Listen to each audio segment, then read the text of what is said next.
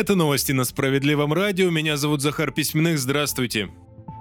Снижать планку возраста, при которой пенсионеры имеют право на дополнительную выплату. С такой законодательной инициативой выступили в партии «Справедливая Россия за правду». Подробности о документе рассказал Сергей Миронов. Лидер «Справедливоросов» напомнил, что сейчас пенсионеры старше 80 лет имеют право на дополнительную выплату в 4800 рублей. Миронов уверен, что уже со следующего года стоит планомерно снижать этот возраст. Важно, чтобы уже к 2028 планка опустилась опустилась до 75 лет. Сергей Миронов уверен, что пенсионеры нуждаются в такой поддержке не только в глубокой старости.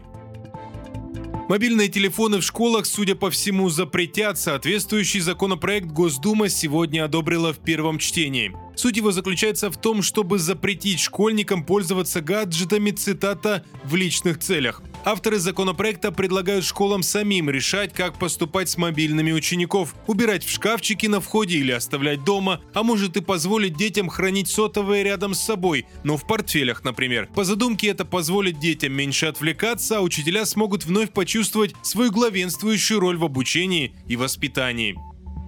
В Роспотребнадзоре вновь сообщают о новой волне заболеваемости коронавирусом в России. По данным ведомства, в неделю фиксируют до 36 тысяч заразившихся. Это в два раза больше, чем месяц назад, когда специалисты сообщали о первых признаках роста заболеваемости. Основной процент заразившихся приходится на Москву, Подмосковье и Санкт-Петербург. Но в ведомстве подчеркивают, что следом волна дойдет и до регионов. При этом в Роспотребнадзоре заявляют, что необходимости в вакцинации в этом сезоне нет у большинства болезнь протекает спокойно.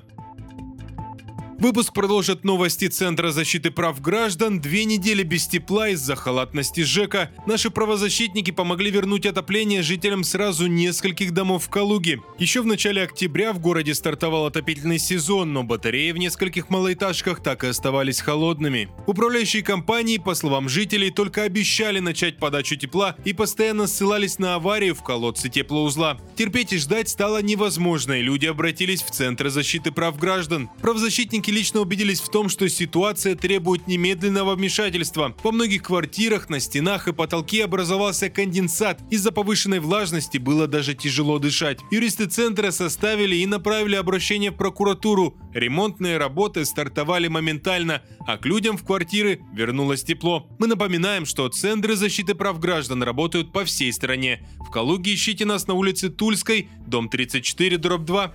На этом пока все, не переключайте волну.